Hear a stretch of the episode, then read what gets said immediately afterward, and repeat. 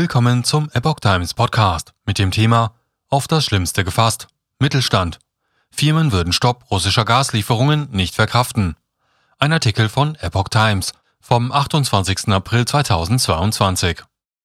Der deutsche Mittelstand sorgt sich vor einem möglichen Stopp der russischen Gaslieferungen. Eine gestörte Gasversorgung hätte kaum kalkulierbare Auswirkungen für die wirtschaftliche Entwicklung unseres Landes, sagte der Vorsitzende des Mittelstandsverbandes BVMW Markus Jäger den Zeitungen der Funke Mediengruppe vom Donnerstag. Gerade die kleinen und mittleren Unternehmen hätten in solch einem Fall kaum Chancen, ihre Produktion schnell und flexibel zu verlagern, so Jäger. Derzeit sei die Versorgungslage in Deutschland zwar stabil, Jedoch habe der russische Lieferstopp nach Polen und Bulgarien gezeigt, dass wir jederzeit auf das Schlimmste gefasst sein müssen, sagte Jäger. Es komme jetzt darauf an, die Versorgungssicherheit für den nächsten Winter zu gewährleisten. Schnelle Investitionen in den Aufbau nationaler Reserven seien daher unumgänglich. Außerdem müssten langfristig gesehen die erneuerbaren Energien schneller und konsequenter ausgebaut werden.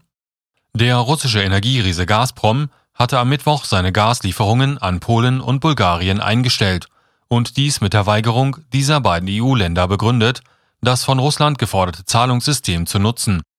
Die Bundesnetzagentur sieht für Deutschland derzeit keine Probleme bei der Gasversorgung, beobachtet die neue Lage aber sehr genau.